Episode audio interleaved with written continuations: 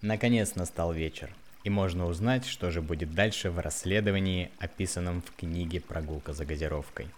В предыдущей главе мы узнали о присоединении к главному герою дополнительного персонажа, который окажет непосредственное влияние на сюжет. Для тех, кто пропустил, ссылку оставлю в описании, так же как и оставлю ссылку на подкаст. Третья часть шестой главы. Ровно в 7 утра возле прозрачных дверей банка появился подтянутый мужчина в аккуратном костюме свободного покроя.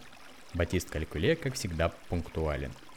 За собой он катит на небольших колесиках чемодан, диковинное изобретение. Завидев банкира, Леон выбирается из-за руля и, перебег... и перебегает дорогу, приветствуя мужчину. «Доброе утро, месье Руэ. Вы на машине?» Ничего не отвечая, Леон жестом указывает на припаркованный у противоположной стороны дороги автомобиль. Хорошо, тогда давайте не будем терять времени. Нам необходимо попасть в Сент-Этьен. Полагаю, нашей целью является Банк Националь. Вы невероятно проницательный мужчина. Именно этот банк обслуживал счета Рено. Аккуратно расположив свой чемодан рядом с багажом Леона, Калькуле занял пассажирское место. По телефону мне не сообщили всего, что я хотел бы узнать по этим операциям. Банковская тайна, знаете ли – но я взял на себя смелость от вашего имени пригрозить комиссару по зарубежным счетам судебной проверкой. Леон многозначительно взглянул на временного напарника. Тот, как ни в чем не бывало, смотрит вперед. И знаете что? Это сработало. Минут через 15 он сам перезвонил. Объяснил, что не может сообщать подобную информацию по телефону. И если мы хотим каких-либо разъяснений, то придется приехать лично. Благо тут ехать всего несколько часов. К обеду будем на месте. Батист с любовью погладил переднюю панель автомобиля. Великолепный аппарат. Знаете, месье Роя, я всегда был поклонником автомобилей. Отчасти поэтому я связался с Луи. Мне кажется, это одно из величайших достижений человечества. Вот надо нам поехать из Пьерелата в Сент-Этьен. Мы сели и с комфортом домчали. А раньше пришлось бы трястись в экипаже несколько суток. Улыбка не сходит с лица нашего героя. В этом необычно болтливом пассажире он не узнает вчерашнего, излишне строгого к себе делового мужчину. Ему приятно, что война не забрала у Калькуле человеческое, что он способен не только работать, но и радоваться простым мелочам. Заметив снисходительный взгляд блондина, Бандир выпрямился. «Я прошу прощения. Просто путешествия так на меня влияют. Я давно никуда не выезжал из города». «Все в порядке, месье Калькуле. Таким вы мне очень нравитесь. Честно признаться, при нашей первой встрече вы были больше похожи на какого-то робота. А сейчас я вижу, что вы живой. Будьте собой. Спасибо. И все же дальше Батист сохранял некую отстраненность. Он внимательно рассматривал проезжаемые поля, деревни, людей. Леон по привычке занимался раскладыванием по полочкам своей памяти новых данных. Закончив ментальное упражнение, наш герой первым начал диалог. Месье Калькуле, позвольте поинтересоваться, как вы познакомились с Луи Рено? О, это чистейшая случайность. Я работал бухгалтером в компании Рамет. В прошлом столетии компания тесно сотрудничала с производством круппа, но я не застал тех времен. Месье Рено заказывал у нас металл. После того, как один из братьев погиб, а второй спустя несколько лет продал свою долю в общем бизнесе, дела у фирмы Societe Frère несколько ухудшились. Я заметил это по значительному снижению оборотного сальда между нашими организациями. Так случилось, что месье Бори, директор нашей компании, пригласил Рено на мероприятие по случаю Рождества 1909 года. Я помню тот вечер. Луи одиноко стоял возле стола с шампанским и задумчиво смотрел куда-то под ноги. Мне страсть как хотелось расспросить его о новинках в автоиндустрии. Но как только я раскрыл, раскрыл рот, этот невысокий мужчина с истребиным носом стал задавать вопросы о том, как можно получить скидку на металл. Я полагаю, фирма Renault остро нуждалась в инвестициях для производства своих новшеств. Да, и это было лучшее время, чтобы купить акции. Так я и стал партнером великого изобретателя, но никудышного бизнесмена. О, месье Калькуле, не стоит так однозначно оценивать коммерческие таланты Рено. В конце концов, вся Франция ездит на его автомобилях. Батист поджал губу и молча покивал головой. Да, и что-то мне подсказывает, что в скором времени мы узнаем интересные детали о деятельности автомобильного предприятия. Лицо банкира отразило обеспокоенность, он нервно заерзал в кресле. Надеюсь, что мы правы, и месье Рено действительно был обвинен несправедливо. Оставшиеся километры пути мужчины проехали без разговоров. Погруженные в свои мысли, лишь ровное звучание мотора и шелест колес по гладкой поверхности дороги разбавляли тишину в салоне автомобиля. Величественное здание Банка Националь расположилось недалеко от старого оружейного завода, на котором все еще виднеется надпись «Армвиль», временное название этого населенного пункта. В приемном холле пусто. Клерки спокойно сидят на своих рабочих местах. От щелчков клавиш пишущих машинок стоит гул – один из крупнейших международных банков страны встречает посетителей прохладно. К вошедшим никто не подходит. В моем банке такое приветствие посетителей просто недопустимо. Давайте найдем нам нужного комиссара. Выбрав одного из работников, мужчины направились к его столу. «Добрый день, что-то у вас безлюдно». Немолодой служащий банка с невозмутимым лицом медленно поднимает глаза на нашего героя. «Добрый день, ничего удивительного, только обед закончился. Вы по какому вопросу? Тут в диалог вмешивается господин Калькуле. Приняв необычно грозный вид, он уверенно произнес. «Мы с судебной проверкой. Отведите нас к комиссару по международным счетам». Работник быстро переменился в лице, словно какая-то невидимая рука отвесила ему оплеуху. Слова быстрым потоком полились на посетителей. «С проверкой? А что случилось? Наш банк не закроют ведь? Его же не могут закрыть, он государственный». «Как вас зовут?» Клерк резко остановился, словно потерял дар речи. С огромным усилием он выдавил из себя. «Пьер Жебус!» «Месье Жебус, проводите нас к комиссару». «Да, конечно, пойдемте». Натыкаясь на различные предметы мебели, привлекая внимание своих коллег, Пьер Жебус проводит мужчин в глубину офисных помещений банка. На местах начинают шушукаться, указывая пальцами на посетителей. Чувствуется общая напряженность. Перед дверью кабинета комиссара все трое остановились. «Спасибо, дальше мы сами». Напуганный работник откланивается и спешно удаляется, оставив героев наедине. Тут Батист переходит на шепот. «Месье Руэ, простите, что я использую ваше положение сотрудника судебной системы, но по моему опыту иначе никого не расшевелить. Сейчас войдем в кабинет к комиссару. Не могли бы вы показать ему свое удостоверение для пущей убедительности?» Мужчины не успели договорить, как из-за двери послышался вязкий монотонный голос. «Да-да, кто там? Входите, дверь открыта!» Небольшой кабинет, обставленный дорогой мебелью, типичная картина для банков по всей стране. Полноватый господин с острым носом и длинными прямыми усами уставился на вошедших. В этот раз Леон решил взять инициативу в свои руки. «Здравствуйте, месье...» Табличка на столе подсказала имя комиссара. Паскуаль, меня зовут Леон Руэ, а это мой коллега Батист Калькуле. Нас направили сюда Марселя, где происходит разбирательство по делу Рено, а именно его отношения с немецкими оккупантами во время войны. Услышанное никак не отразилось на лице комиссара Паскуаля. Со спокойствием, присущим африканским слонам, он пододвинул к краю стола тоненькую папку с бумагами. Я догадался, что это вы мне звонили. Не нужно ничего объяснять. Нам проблемы с судами сейчас ни к чему. Тут собраны все контрагенты, которые проходили по счетам Societe Renault Frère. Мне не интересна дальнейшая судьба этой информации. Скажу только сразу. Если ко мне придет полиция, я все буду отрицать. Калькуле радостно хватает папку. От прежней строгости на лице нет и следа. Но Леона очень заинтересовало такое поведение комиссара. Без приглашения он опустился на рядом поставленный стул. Пристально посмотрев в крохотные глаза месье Паскуаля, он решил немного с ним побеседовать. «Господин комиссар, чего вы так боитесь?» «По мне видно, что я боюсь?» Вы с такой легкостью отдаете внутреннюю банковскую информацию человеку, не предоставившему никаких доказательств, что он действительно работник суда.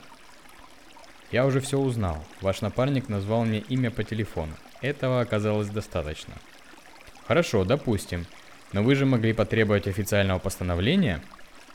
Господин Роя, вы служили в армии? Полагаю, что да. Почти все так или иначе служили. Во время войны я работал здесь, в банке. Гражданские профессии тоже оказались нужными. Но военные порядки коснулись и нас. И знаете что? За 4 года оккупации я усвоил, что законность и четкие процедуры – это все пшик. Когда силовым структурам что-то нужно, они берут это ни с чем не считаясь. Если бы вы пришли с официальным постановлением, то скорее всего от моего рабочего места не осталось бы и следа. А я этого не хочу. Тут голос комиссара изменился, стал громче и сильнее. Твердый взгляд скрывает боль, чувство, не нуждающее в, обиль... в обилии слов. Леон увидел эти эмоции. «У меня больше нет вопросов. Спасибо, месье Паскуаль. Мы больше вас не побеспокоим». Мужчины спешно позакинули здание банка. Неподалеку расположился ресторан с привлекательной витриной, предлагающим своим посетителям полноценный обед всего за 20 франков. Голодные путешественники не смогли отказать себе в таком удовольствии. Скромное меню не может похвастаться разнообразием, но сейчас это не имеет никакого значения. После быстрого заказа, наконец, появляется возможность и желание обсудить произошедшее. Банкир начинает первым – Честно говоря, я не думал, что так будет легко. Как вы считаете, он сказал правду? Мне показалось, что он явно что-то скрывает. Мы все что-то скрываем. Я полагаю, банк, работавший с изменником Родины, с удовольствием бы избавился от этого пятна. Может, месье Паскуаль настолько верит, что имени Рено можно вернуть былую славу, что решил посодействовать. А может, он действительно не желает каких-то разбирательств, и предоставленная информация на самом деле не является чем-то тайным. В любом случае, вы получили то, что хотели. Давайте посмотрим, с кем месье Рено активно сотрудничал. Надев очки, Калькуле принялся изучать документы. Их было совсем немного. Достав из портфеля карандаш и блокнот, он стал что-то выписывать в столбик. Леон с интересом наблюдал за этим анализом, но не вмешивался, предоставив профессионалу свободу действий. Процедура длилась немногим больше пяти минут. Закончив, банкир снял очки и положил их на стол – Отер глаза, отчего те стали красными. Наш герой спокойно ждет, когда калькулер расскажет, что он узнал. Видимо, эти факты обвинением не учитывались. Но не томите же, что в бумагах? Банкир, банкир повернул к Леону свой блокнот. В этом столбце компании, которым оплаты проходили нерегулярно, в среднем не более двух раз. А в этом, кому переводили деньги постоянно. Тут всего одна позиция. Госпиталь Святой Марии в Валансе – Батист развел руками. Да, большая часть заработка направлялась господином Рено в военный госпиталь. Лино... Лицо Леона стало мрачным. Что-то связывало его с этой больницей в прошлом. Очевидно, нам придется ехать туда. Для начала давайте все же поедим. Улыбчивая официантка как раз поставила на, сту... на стол две тарелки великолепного буайбеса – Путники не стали ждать приглашения к трапезе. Ложки звонко застучали о края элегантной фарфоровой посуды. Конец третьей части шестой главы. Дорога до Валанса заняла чуть больше часа.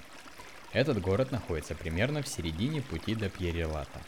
Военный госпиталь Святой Марии работает без остановок уже более 50 лет. Во время войны он служил чуть ли не главным центром приема тяжело раненых солдат – Данное заведение находилось под протекторатом Временного правительства, поддерживаемого оккупантами, поэтому сохранило свою независимость в течение всех лет. Леон хорошо знает территорию госпиталя, ему не раз приходилось тут бывать. Парковка найдена быстро.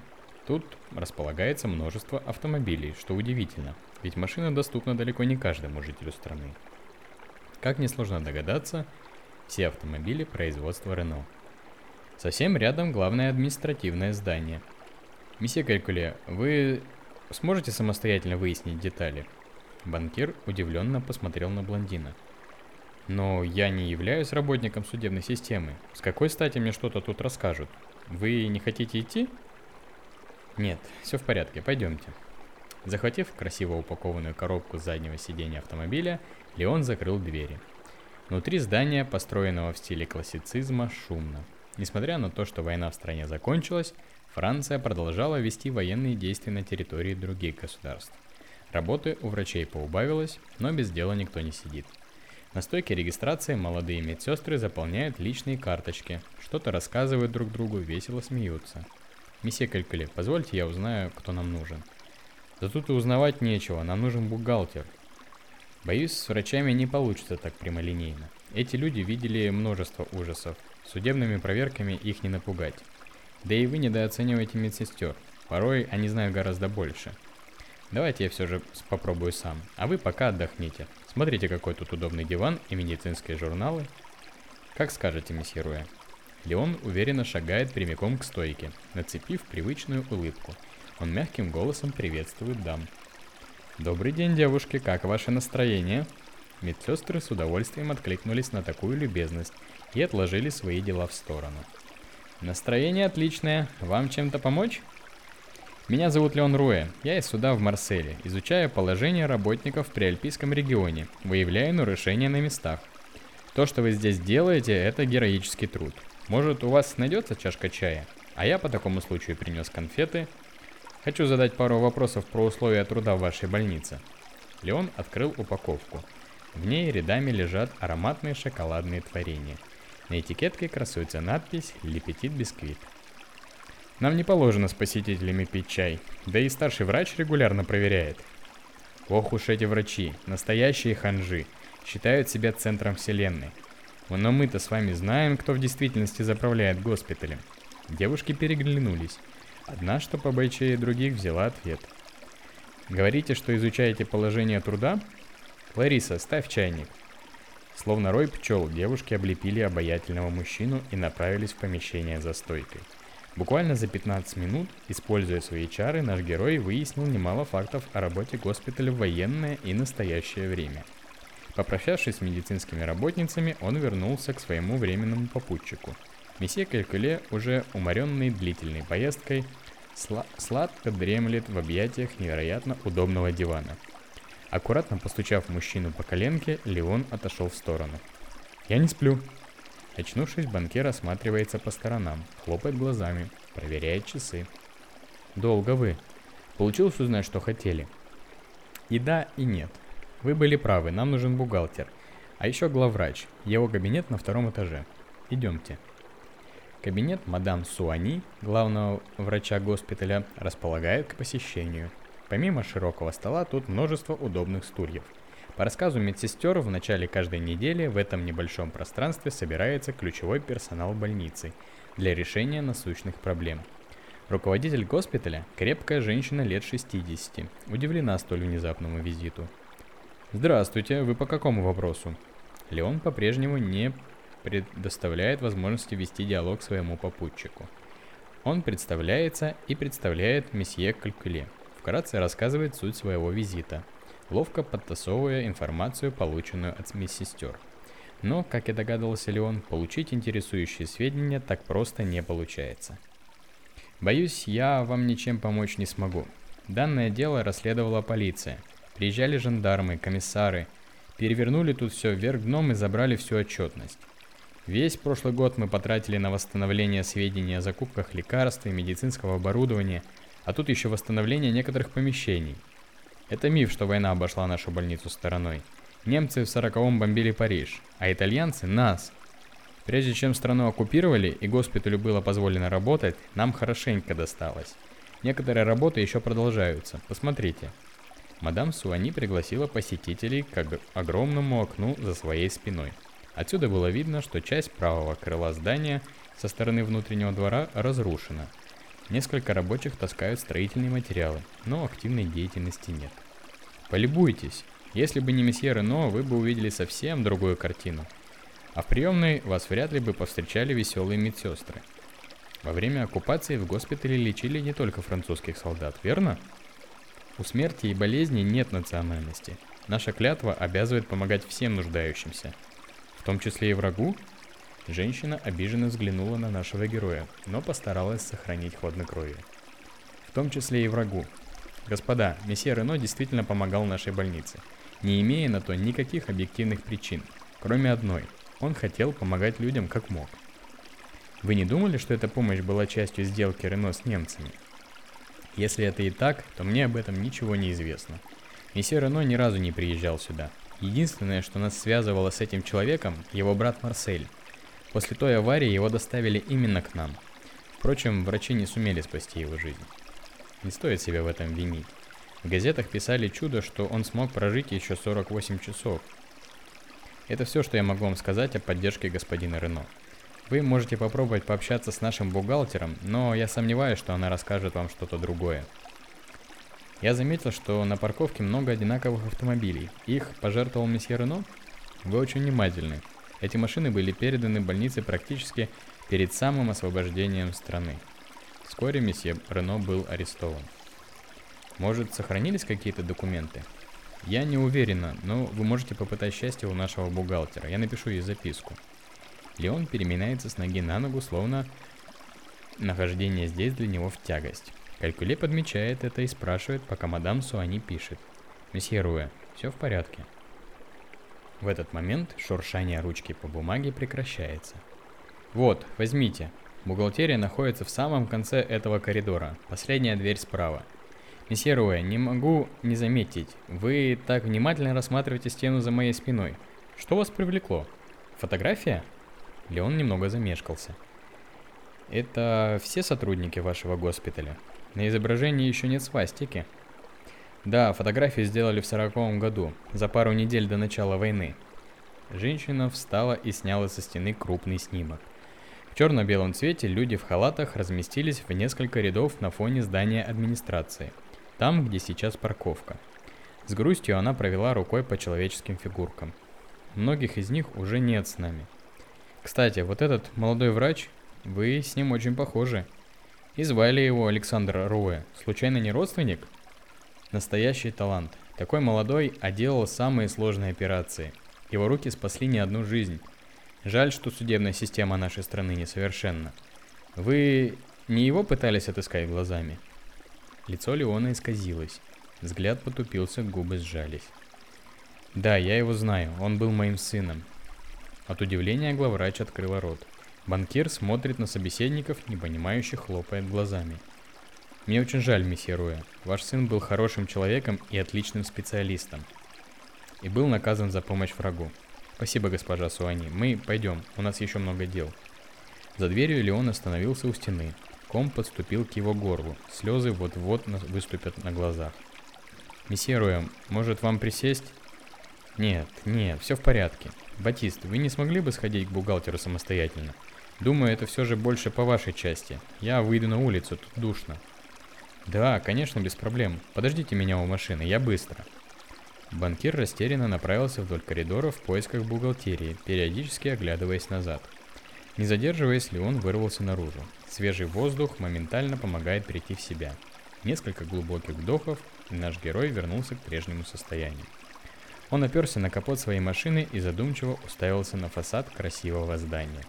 Легкий ветер заглушает звуки, доносящиеся откуда-то издалека. Памяти всплывают картины, как вместе со своей супругой Анной Леон приезжал сюда 9 лет назад, когда его младший сын Александр провел свою первую операцию. Закрыв глаза, мужчина на мгновение задерживается в этом мире грез. Вы поэтому так рьяно пытаетесь помочь мадам Булер? Считаете, что с ее мужем тоже поступили несправедливо? Голос Калькуле вырывает сознание Леона из обрывков прошлого. Открыв глаза, он не подает виду, что появление банкира является неожиданностью. Супруга месье Рено очень хорошо платит. Да ладно вам, месье Руэ. Не думаю, что дело только в деньгах. В любом случае, мне очень жаль. В бухгалтерии я получил копии передаточных документов на машины – Теперь мы однозначно можем утверждать, что господин Рено помогал госпиталю Святой Марии. Но был ли это акт безвозмездным, или он руководствовался какой-то другой выгодой, неизвестно. Выходит, я нахожусь в тупике. Если вам это поможет, то счета Сосьете Рено Фрер совершались платежи и обычным гражданам, вернее гражданину. Получателем всегда был один человек, некий Вале де Дане – развернул выписку и пальцем указал на строку с именем упомянутого человека. Вот, тут платеж, тут и тут. Каждый раз равные суммы. Последняя датируется маем 44-го. Хм, интересно. Вскоре Франция была освобождена. Надо узнать, кто этот Вале де Дене. Боюсь, что с этим я помочь вам уже не смогу. Я и так задержался. Надо возвращаться к работе, иначе сотрудники расслабятся, и наш сервис будет ничуть не лучше Банка Националь. Я не смею требовать от вас большего, Батист. Вы мне очень помогли. Если вас не затруднит, отвезите меня на автобусный вокзал. Мужчины хлопнули дверями автомобиля, все полученные документы Калькуле аккуратно сложил в папку, упорядочив их по значимости. На некоторых выписках он сделал расшифровки, чтобы человек, далекий от бухгалтерских дисциплин, смог разобраться в обозначениях. Прощание на вокзале прошло без лишних сантиментов. Леон был краток. Батист Калькуле дал обещание связаться с мадам Булер и ввести ее в курс дела. После расставания наш герой направился в небольшой отель на краю Валанса. Когда-то давно он останавливался здесь со своей супругой. С тех пор практически ничего не изменилось. Тот же угловой номер оказался пуст. На крохотном балкончике они любили провести время за чашечкой чая, наблюдая безмятежное течение реки Роны. В этот вечер Леон не думал о расследовании. Все документы покоятся в чемодане. На круглом столике балкона лежит жестяная коробка. Рассматривая старые фотографии, наш герой забывается, позволяя фантазии отнести его в мир грез, чтобы снова быть рядом с семьей. Конец шестой главы. Глава седьмая. После плотного завтрака в ресторане Ума Джо, где подают великолепный французский творожник с густыми сливками, Леон созванивается со своим знакомым полицейским из Марселя. Тот не раз помогал нашему герою всевозможной информации, скрытой от широкой публики. Что побуждает служителя правопорядка сотрудничать? Их знакомство старо, старо как мир. Леон симпатизировал этому простоватому, но честному полицейскому. На добровольных началах участвовал в расследованиях, казалось, неразрешимых дел и всегда добивался успеха. В этот раз быстрого ответа получить не удалось. Было решено взять небольшую паузу на сбор необходимых сведений. Впервые за прошедшую неделю Леон был предоставлен себе.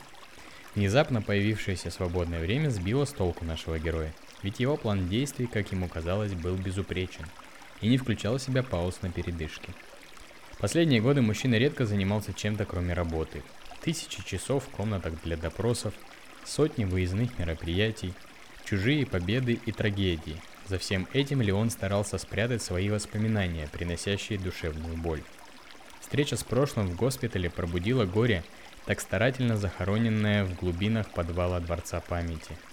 Прогуливаясь вдоль набережной, Леон пытается сфокусироваться на деле, но образы невольно встают перед глазами, не позволяя мысль, мыслить ясно – Наш герой понимает, что нужно успокоить воспаленный разум. Только так получится вернуться к работе. После завершения военной карьеры в 1944 году мужчина перебрался из Парижа в Марсель, где занялся частной практикой. Брался за различные дела, с которыми не могла или не хотела справиться судебная система. Благо, подобной работы было много. После войны деятельность полиции и судов была сосредоточена в основном на событиях прошлого – но для всех, кто пережил эти темные времена, жизнь продолжалась в обычном порядке. Люди обманывают, крадут, убивают. Такова человеческая натура. Именно потому ремеслу Леона нашлось применение и в мирной жизни. Не имея юридического образования, он не мог официально работать в судах, да и не было у него такого желания. Однако, благодаря своим навыкам проникновения в человеческое сознание, он сумел плотно сплестись с государственными органами – оставаясь при этом частным консультантом. Леона приглашали на открытые слушания, предлагали вести допросы, проводить анализ на местах преступления. Некоторые клиенты захотели получить помощь мужчины в качестве адвоката. Впрочем, он не всесилен. За такие дела Леон не имел права браться ни с юридической точки зрения, ни с моральной. Обладая удивительной наблюдательностью и глубоким пониманием человеческой натуры, Нашему герою удается с поразительной точностью формулировать догадки, на основании которых раскрываются дела. Но эти таланты сыграли с Леоном злую шутку. Приальпийский регион выбран мужчиной не просто так. Именно здесь, среди безмятежных заснеженных вершин, в небольшом живописном городе родилась жена Леона, Анна. Данный регион прививает жителям уравновешенное отношение к жизненным невзгодам, прохладное восприятие неудач, горную стойкость к всевозможным трудностям. Такой и была Анна, спокойной, рассудительной, в мире с собой. Она смогла принять нашего героя со всеми его странностями и темными сторонами. Смогла полюбить его. Здесь на родине покоится ее тело. Смерть настигнула женщину в доме в Париже, где они жили с Леоном и двумя сыновьями, пока те не выросли и не разъехались по стране. Прямое попадание бомбы разрушило их обитель, в то время как Леон был на службе. Его знания и умения позволили получить место в военном трибунале, который длительное время оккупации выполнял скорее номинальную функцию. В попытке прийти в себя Леон отправляется в Гренобль. Дорога занимает почти два часа. Белая часовня у въезда на территорию Сен-Рош уже больше века встречает посетителей, прежде чем те отправляются в последний путь. Безлюдно, Горный воздух скружил голову. Медленно проезжая между ровными рядами всевозможных памятников, склепов, крестов, Леон продвигается вглубь старинного кладбища. Тут нашли пристанище многие видные деятели прошлого. Их замысловатые надгробия с обилием ангелов, скорбящих лиц и надписей на латыни занимают большую часть огромной территории. Наконец, автомобиль останавливается рядом с широким зеленым холмом. Оставив свой пежо на дороге, мужчина поднимается на вершину. В его руках букет из серебряных эдельвейсов. Их очень любила Анна. Среди аккуратно подстриженной травы Леон находит два креста. Они обособленно расположились на самой высоте – Тут нет ни ангелов, ни помпезных статуй во весь рост, только два имени. Анна Роя, Александр Роя.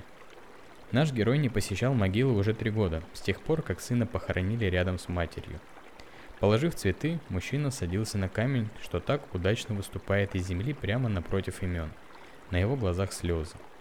Уперевшись ладонями в колени, он смотрит сквозь нагробье. В голове все те же мысли – Чувство вины гложет Леона каждый день с момента гибели супруги, а затем и сына. Как любящий муж и отец, он должен был защитить своих близких, но не сумел.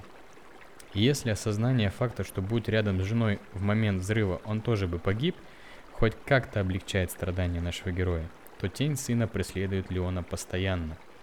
Молодой лечащий врач, настоящий хирург-виртуоз, за свою непродолжительную практику спас множество жизней людей – разных национальностей и вероисповеданий. Будучи сотрудником трибунала, Леон осудил немало негодяев за их бесчинство и преступления. В условиях отсутствия возможности проводить доскональные расследования, собирать неопровержимые доказательства, высшее руководство приняло решение опираться на собственные убеждения и рассуждения таких специалистов, как Леон. Именно по его характеристике, составленной на молодого бойца регулярной армии страны, чьи предательские действия привели к гибели множества сослуживцев, был осужден и казнен сын будущего вице-председателя Временного правительства. Последний, получив полноту власти, нашел самый гнусный способ отомстить за гибель любимого отпрыска, инициировав расследование в отношении врачей, помогающих оккупантам. Было расстреляно порядка 15 человек. Впрочем, вице-председатель недолго наслаждался совершенной местью – ибо яблоко недалеко падает от яблони. Коллеги по партии быстро уличили нечистого на руку коррупционера. Он лишился своего положения и был заточен в тюремную камеру, где и обитает до сих пор. Суд в немецком Нюрнберге счел его необходимым свидетелем, пока идет расследование. Посещение кладбища длится недолго. Леон не верит в загробную жизнь, но ему явно стало легче после визита сюда – Решив задержаться на ночь в Гренобле, он нашел гостиницу с видом на горы. В программе развлечения посетителей числятся прогулки в Альпы. Мадам Булер обеспечила мужчину внушительным бюджетом, его имя вносится в список завтрашней прогулки. Конец первой части седьмой главы. Утро в горах прохладное. Леон давно хотел подняться к Бастилии, изучить округу с высоты витиеватых тропинок горного хребта Шартре и далее зайти к горе Джалла – но раньше супруги не часто навещали родной город Анны, а работа не позволяла вырваться сюда просто так. Теперь время подходящее. Группа собралась небольшая, тем лучше. Так будет больше возможностей расспросить гида.